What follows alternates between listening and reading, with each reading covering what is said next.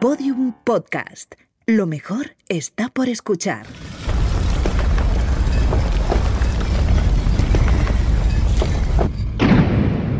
Dentro de la pirámide.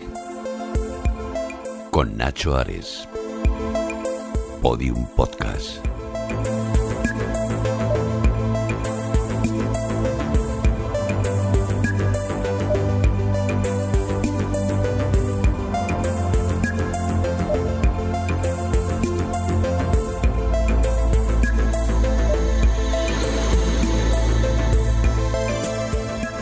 Bienvenidos a un nuevo episodio de Dentro de la Pirámide.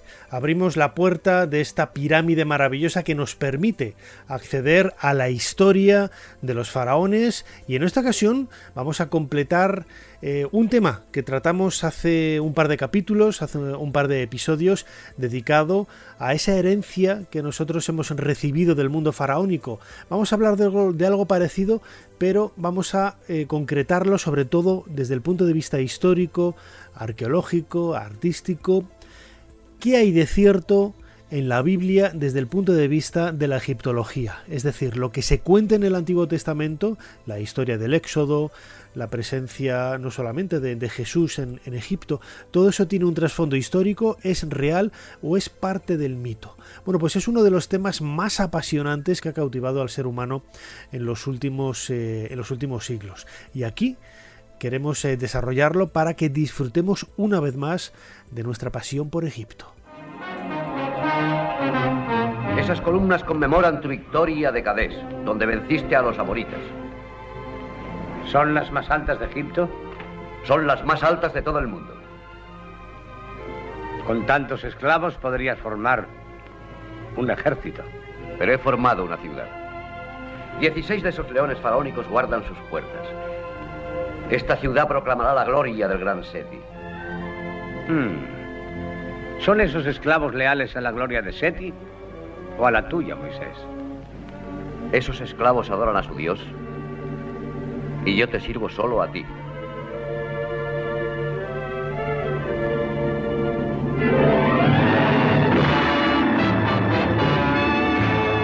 ¡Adelante! Permite que esa imagen tuya proclame mi lealtad por los siglos venideros. Insuperable. Ramsés.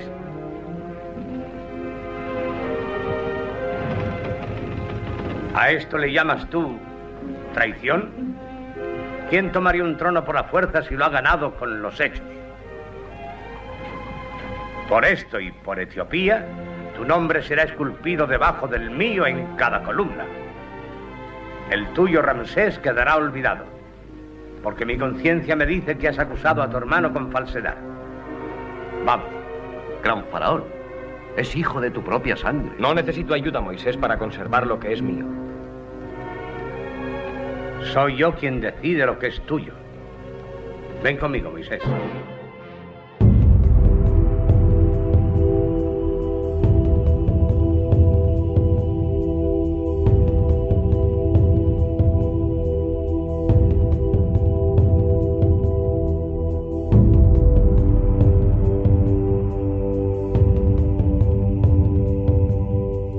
Cuando pensamos en Egipto y la Biblia y la historicidad del Antiguo Testamento, todos tenemos en mente el momento del Éxodo. Escuchábamos ahora un fragmento de la película Los Diez Mandamientos, protagonizada por Charlton Heston en el papel de Moisés, una película de Cecil B. DeMille del año 1956, la segunda versión que hizo, porque B. DeMille hizo una versión anterior varias décadas antes, en el primer tercio del siglo XX. Y con esa influencia que tiene el cine, con esa creencia popular de que todo lo que aparece sobre una pantalla o ahora en la televisión, en el Blu-ray o en el dispositivo que sea, parece que tiene cierta credibilidad o por lo menos tendemos a pensar que todo, todo está basado en hechos reales.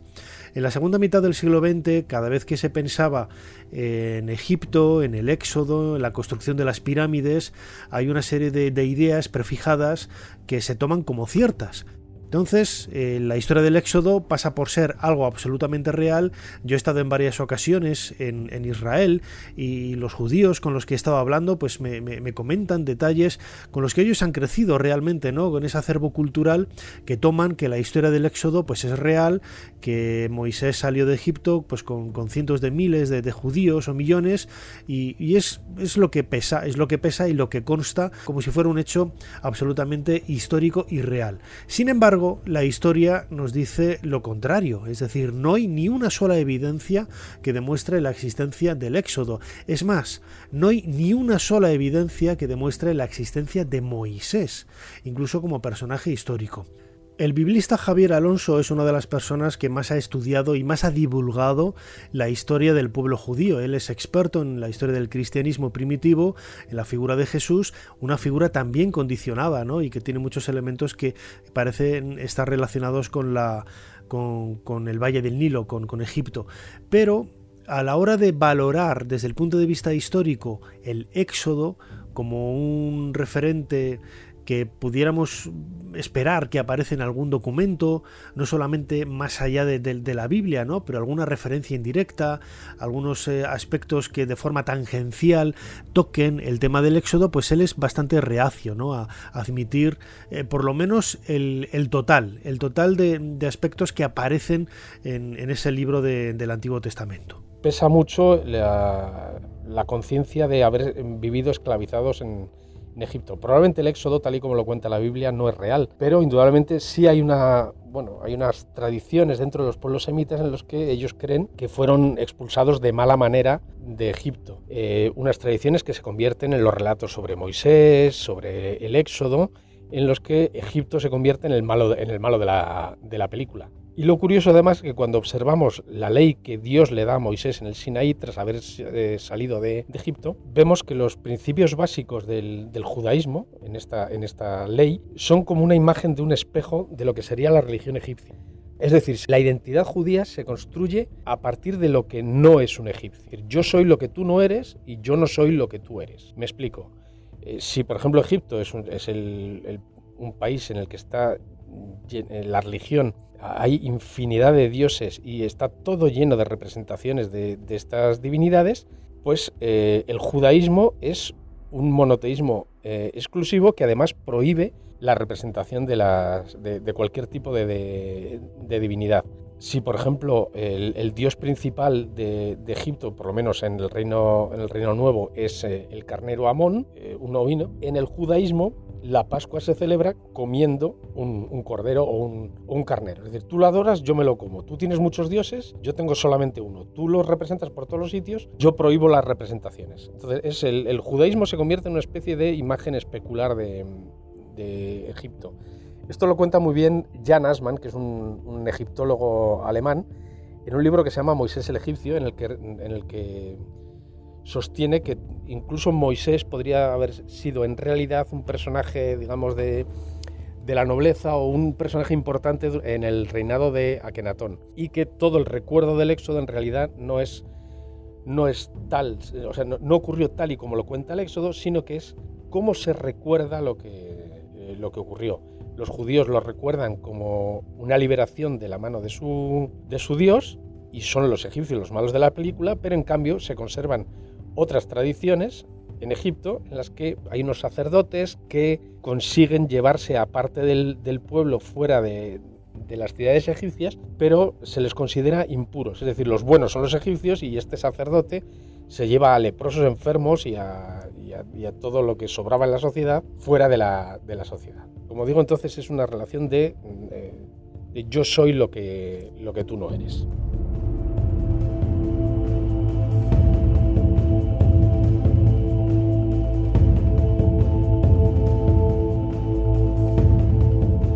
Mi opinión es que no hay que ser ni absolutamente crédulo, no hay que admitir la historia del Éxodo tal y como aparece en la Biblia, ni ser negacionista.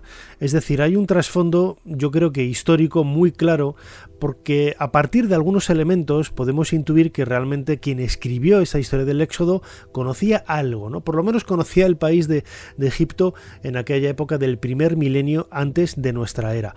El propio nombre de Moisés es un nombre egipcio significa nacido.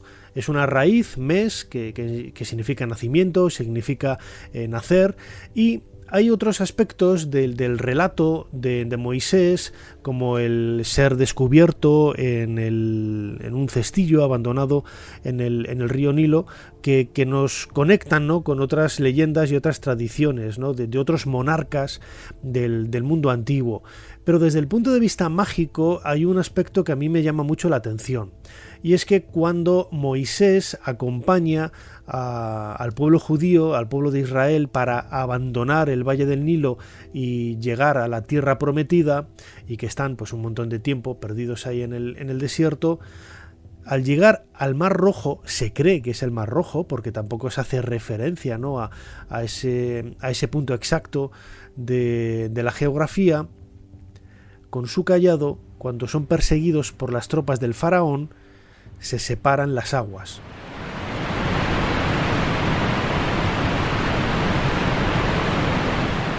Esta historia, que parece única, que parece singular, en realidad está tomada de la tradición de la literatura faraónica el papiro Westcar ha llegado hasta nosotros en muy mal estado de conservación. Quizás la historia más popular de este papiro mágico en el que se nos habla de cuatro cuentos, eh, cada uno de ellos nos cuenta pues una historia de, magos, de, magos, pero en el sentido del ilusionismo, tal y como lo entendemos en la actualidad, de un espectáculo eh, callejero, pues haciendo prodigios que sorprenden a, a los testigos, a los espectadores en este caso, ¿no? Una parte de, esos relatos cuenta cómo el faraón Snofru en un momento dado estaba en un estanque, en un momento de, de solaz, de diversión, eh, navegando en una barquita acompañado de, varias mujeres que cantaban, que, le, entretenían en definitiva. ¿no? Bueno, pues una de estas eh, eh, mujeres que estaba remando, en un momento dado, pues en un movimiento brusco de la embarcación, pierde una joya que para ella es muy valiosa. Snofru, para consolarla, le dice que no se preocupe, que cuando regresan a la orilla, él va a hacer que, por medio de sus artesanos, de sus artistas, creen una joya igual o mejor a la que ella tenía. Y sin embargo, la muchacha pues es reacia a esta propuesta del soberano y se empeña en que no, que quiere la suya quiere esa joya tan preciosa que ha caído al fondo del estanque. ¿Qué es lo que hace Snofru? Llama a un mago, a uno de sus magos, que realiza un, gesto asombroso, eh, sobrenatural, que es separar las aguas del estanque para tomar del fondo esa joya preciosa de, la muchacha que acompañaba al rey Snofru, el padre de Keops, el constructor de la, de la Gran Pirámide. Esta tradición pasa al mundo bíblico a través de el relato de Moisés separando las aguas del Mar Rojo. Vemos cómo una vez más hay una influencia desde el punto de vista, no voy a decir que mitológico, literario, eh, inspirador, que realmente nos hace ver que eh, la historia que se está contando ahí, pues es efectivamente una historia influenciada por el mundo de los antiguos eh, egipcios.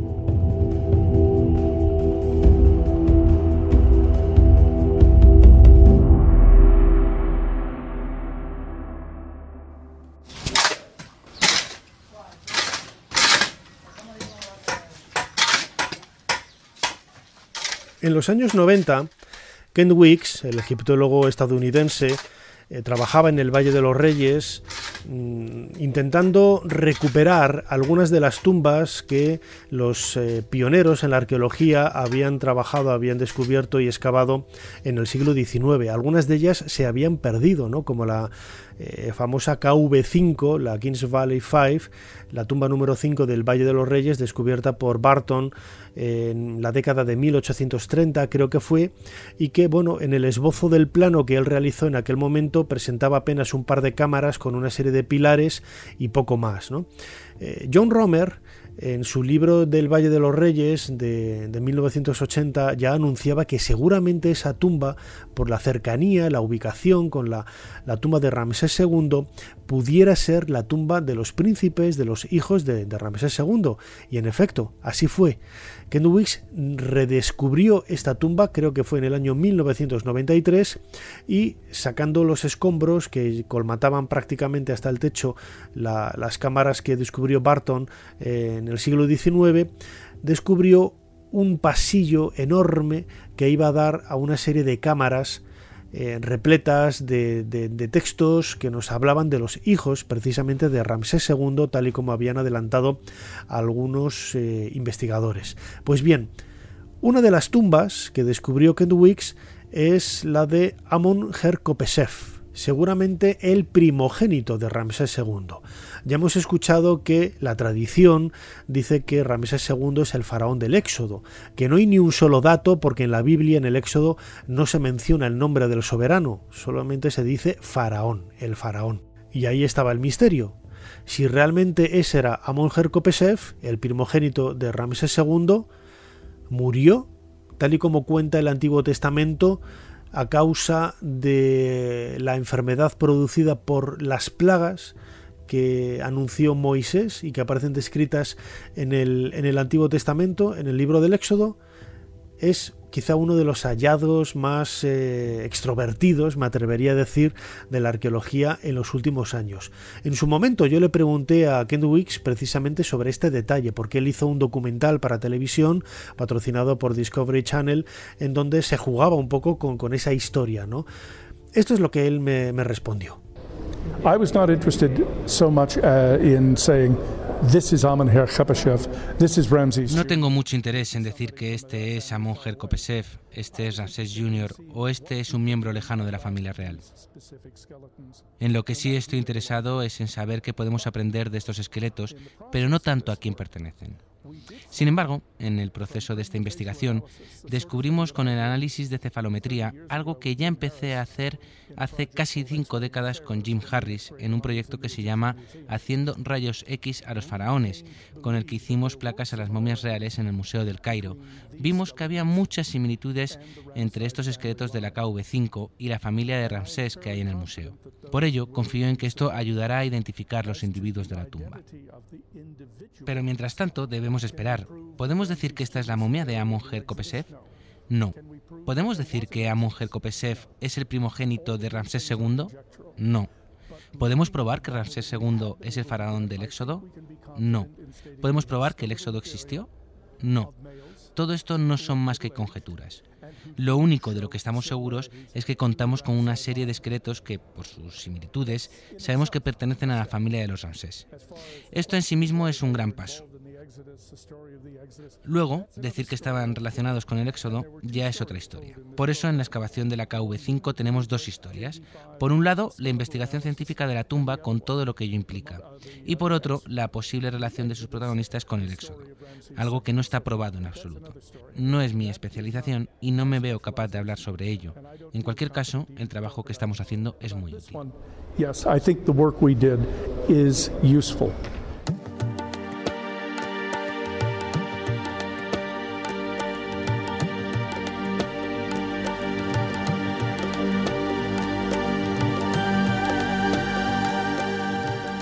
Las primeras inquietudes por intentar conocer la historicidad de la Biblia nacen en el siglo XIX. Seguramente haya referencias anteriores, ¿no?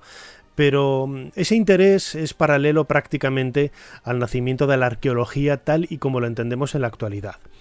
Eh, a partir de esa época, mediados del siglo XIX, quizás un poco antes, hay varias misiones que en realidad no son tales misiones, ¿no? Son eh, proyectos llevados a cabo por cónsules que trabajaban tanto en Egipto como en Mesopotamia, cónsules franceses, italianos, ingleses, que en su tiempo libre se dedicaban a la arqueología. Esto es lo que sucede, por ejemplo, con Paul Emile Botta, esto es lo que sucede con eh, Henry Layard y con otros investigadores que eh, tienen un papel muy importante en la historia de la arqueología en Babilonia porque lo que hacen es buscar, ¿no? en el caso de los que he mencionado, por ejemplo, buscar la ciudad de, Nínive, eh, lugares emblemáticos de la historia del Antiguo Testamento, pues para confrontar que realmente el relato bíblico es un relato histórico. Y ahí empezaron a, aparecer, a descubrirse, pues datos, nombres, lugares, que daban credibilidad a la, a la Biblia. Esto alegró muchísimo al estamento eclesiástico. En el caso de Egipto, por ejemplo, figuras como Jean-François Champollion, el descifrador de la escritura jeroglífica que conocíamos en el episodio anterior de Dentro de la Pirámide, bueno, pues recibió la enhorabuena por parte de la Iglesia, aun siendo él, no voy a decir que un cristianófobo, ¿no? Pero había dado la espalda a la corruptela y a la ideología que él como buen republicano tenía de, de esta institución. Bueno, pues la Iglesia le dio la enhorabuena porque en el estudio que hizo del zodiaco de Dendera desestimó las fechas que se habían propuesto diciendo que era más antiguo, dando fechas incluso del 2000 o 3000 antes de nuestra era, y él reconoció que era de época tolemaica, de época grecorromana, es decir, apenas tenía en aquel momento del siglo XIX 1800 años de antigüedad. Esto pues reforzaba la idea que tenía la Iglesia en aquel momento de que el mundo se había creado pues en, época relativamente cercana, ¿no? Eh, contraviniendo pues las teorías de Darwin y toda esta polémica que, que hemos oído infinidad de veces.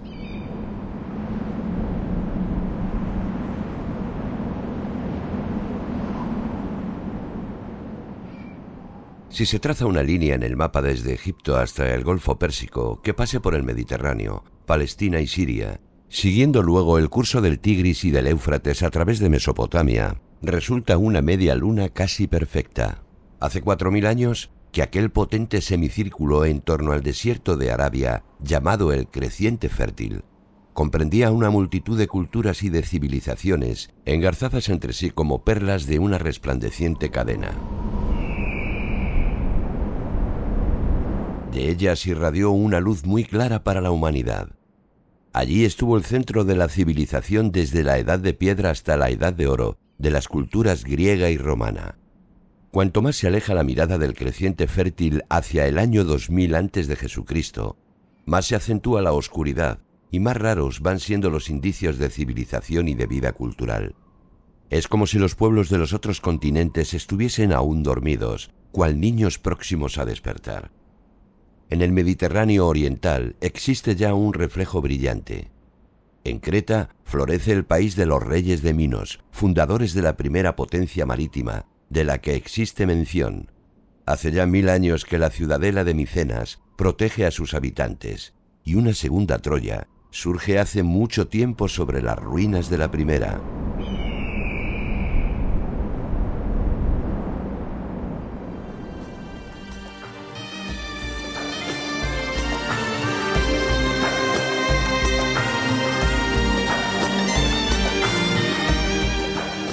Así comienza, leído por nuestro compañero Julio López, y la Biblia tenía razón. Un libro publicado en la década de 1950 por un periodista e investigador alemán, Werner Keller, en donde por primera vez se hace un estudio comparativo del material arqueológico, de la documentación histórica, intentando buscar eh, cuál puede encajar perfectamente o no en, lo que nos cuenta el Antiguo Testamento, la Biblia o el Nuevo Testamento. Bueno, pues este libro se ha convertido en un verdadero clásico, porque más allá de, intentar eh, explicar o buscar eh, soluciones un tanto alocadas para dar credibilidad a la, a la, Biblia, Werner Keller, con una mentalidad muy abierta y al mismo tiempo desde un punto de vista científico eh, muy claro, nos ofrece una serie de, posibilidades, una serie de, ideas que marcan muy bien lo que luego en definitiva se ha convertido la arqueología en los últimos años. ¿no?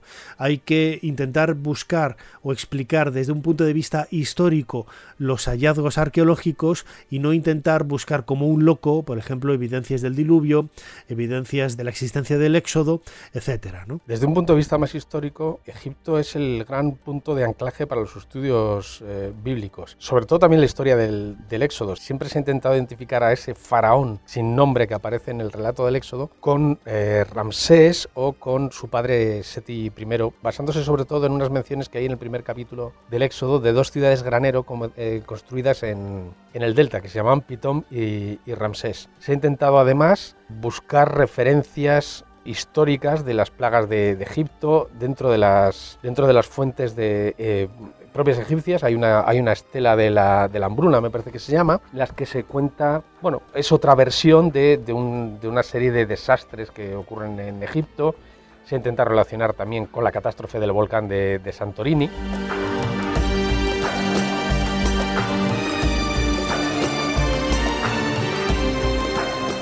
En efecto, como dice Javier Alonso, biblista, hay muchos hallazgos en la historia de la arqueología egipcia que han sido o han querido ser identificados con la historia bíblica, que es el tema que nos trae aquí en este episodio de Podium Podcast.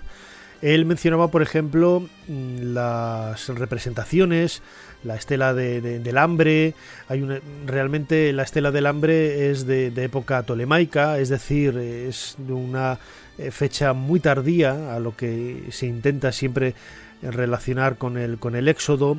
Hay también algunas representaciones en la calzada de Unas que hoy se pueden ver en el Museo de, Imhotep, en esa cara en la calzada que lleva a la pirámide de Unas, que es el lugar en donde apareció la primera representación de los textos de las pirámides, ahí podemos ver imágenes de hombres y mujeres famélicos, ¿no?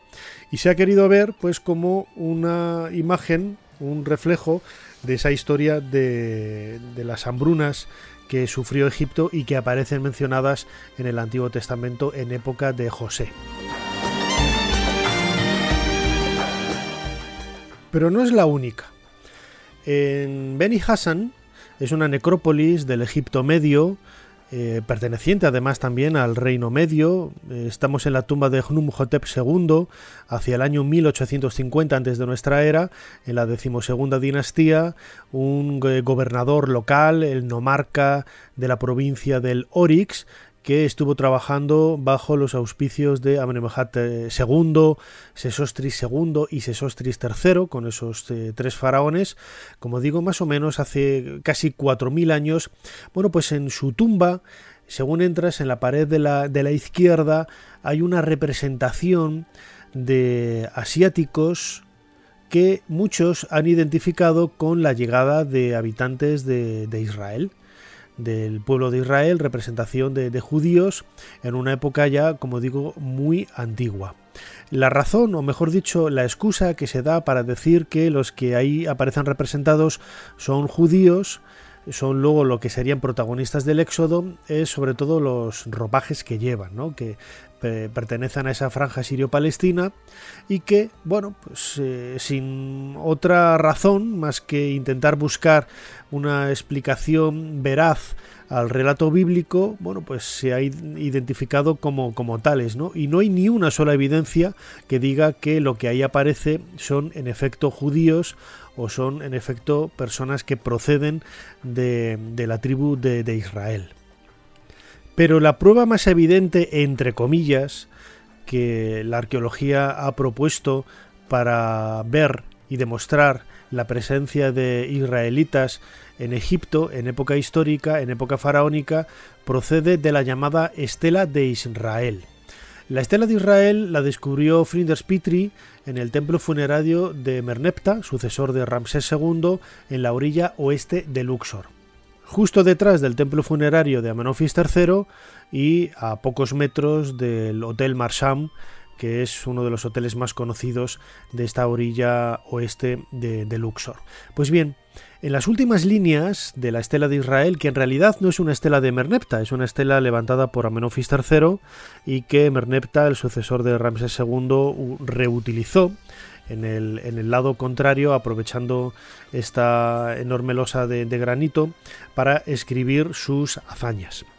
Bueno, pues al final del texto hay alguna referencia a los pueblos a los que ha derrotado este faraón, Merneptah.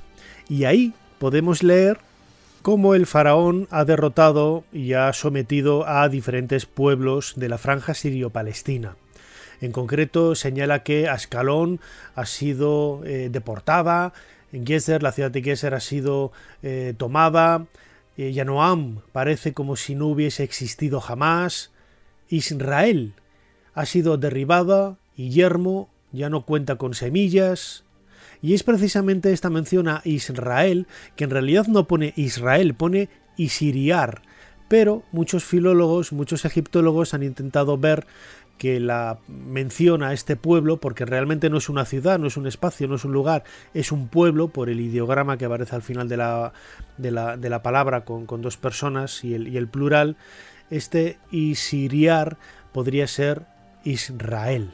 Y sería, si estamos hacia el siglo XIII antes de nuestra era, la primera mención histórica del pueblo de Israel. Es posible que haga referencia a ese conato, a ese núcleo original que a la postre se convirtió en lo que hoy conocemos como pueblo de Israel. Pero eso no justifica en absoluto ni la existencia del Éxodo, ni ninguno de los hechos que la Biblia presenta como acontecimientos históricos. Egipto y el mundo en el que se escribió la Biblia tienen una relación de amor y odio. Hay muchos relatos, por ejemplo, en los que aparecen, sobre todo en el Génesis, patriarcas, patriarcas de Israel, por ejemplo, Abraham lo hace, y también, y José, en los que Egipto se convierte en el lugar de refugio. Cuando en Siria-Palestina hay hambruna, Egipto es el lugar a donde uno puede acudir a, comer porque eh, Egipto era el único país de todo el Próximo Oriente que no dependía de la, lluvia y de las precipitaciones para tener buenas cosechas, sino que dependía de las crecidas del Nilo. Entonces vemos como, eh, por ejemplo, Abraham, como decía, eh, los hermanos de José, después de haberle vendido, acuden a Egipto a comprar, a comprar grano para no morir. Desde ese punto de vista, Egipto entonces es un, es un lugar de, acogida, de refugio, donde uno se puede sentir cómodo. También hay varios pasajes, sobre todo en los libros de los reyes, donde vemos que es un refugio político. Aquellos que se sienten incómodos o perseguidos en la tierra de Israel también huyen a Egipto. No, no, no a nadie se le ocurre huir a, a, Mesopotamia, salvo a Jacob, pero yo creo que ese es un relato más, más mítico.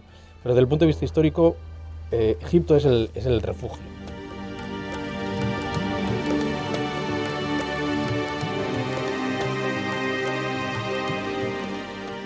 Claro que sí. Como decía ahora Javier Alonso, Egipto ha sido el refugio no solamente del pueblo de Israel, ya sea real desde el punto de vista histórico o desde el punto de vista legendario, no podía buscarse mejor escenario para construir una historia a partir de la cual crecer eh, desde el punto de vista religioso. Y no solamente han sido los judíos los que han tomado Egipto como, como referencia, también nosotros como, como cristianos eh, conocemos la historia de la huida a Egipto de, Jesús en los primeros eh, días de, vida, huyendo de ese dicto de Herodes y supuestamente viajando por algunos de los lugares más emblemáticos en donde todos los sabios, que quizá este es el detalle que hay que tener siempre en mente, todos los sabios eligieron Egipto para aprender, para conocer porque era la fuente del conocimiento, la fuente de la sabiduría de entonces. Quizá de ahí viene también eh, la raíz, el sentido real de que muchas de estas historias legendarias tomen como escenario el Valle del Nilo para reforzar a la historia que están transmitiendo.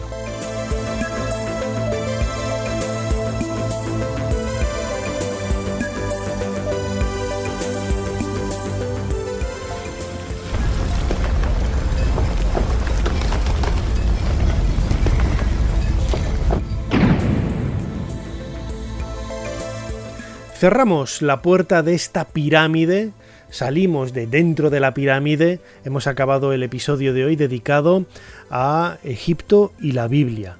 Hasta qué punto el relato bíblico, el relato sagrado, ese libro revelado, tiene eh, aspectos que son reales desde el punto de vista de la arqueología o la historia o no. Como siempre, recordad que podéis escuchar todos los episodios de Dentro de la Pirámide a través de la aplicación de Podium Podcast. Ahí podréis interactuar también con nosotros y también escribir vuestros mensajes en iVoox, en Spotify, en Google Podcast, en iTunes, en todas las plataformas de podcast eh, que conozcáis.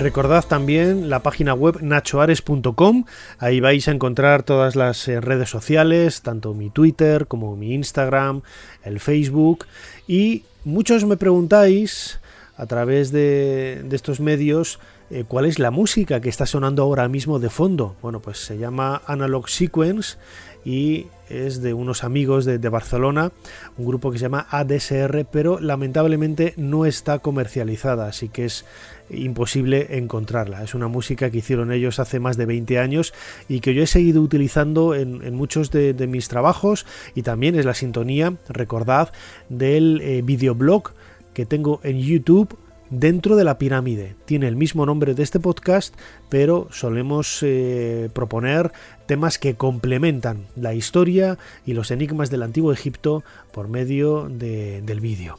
No me queda más que, despedirme, soy Nacho Ares, muchísimas gracias por, por estar ahí y nos seguimos escuchando dentro de muy poquitos días en un nuevo episodio de Dentro de la Pirámide. Hasta entonces.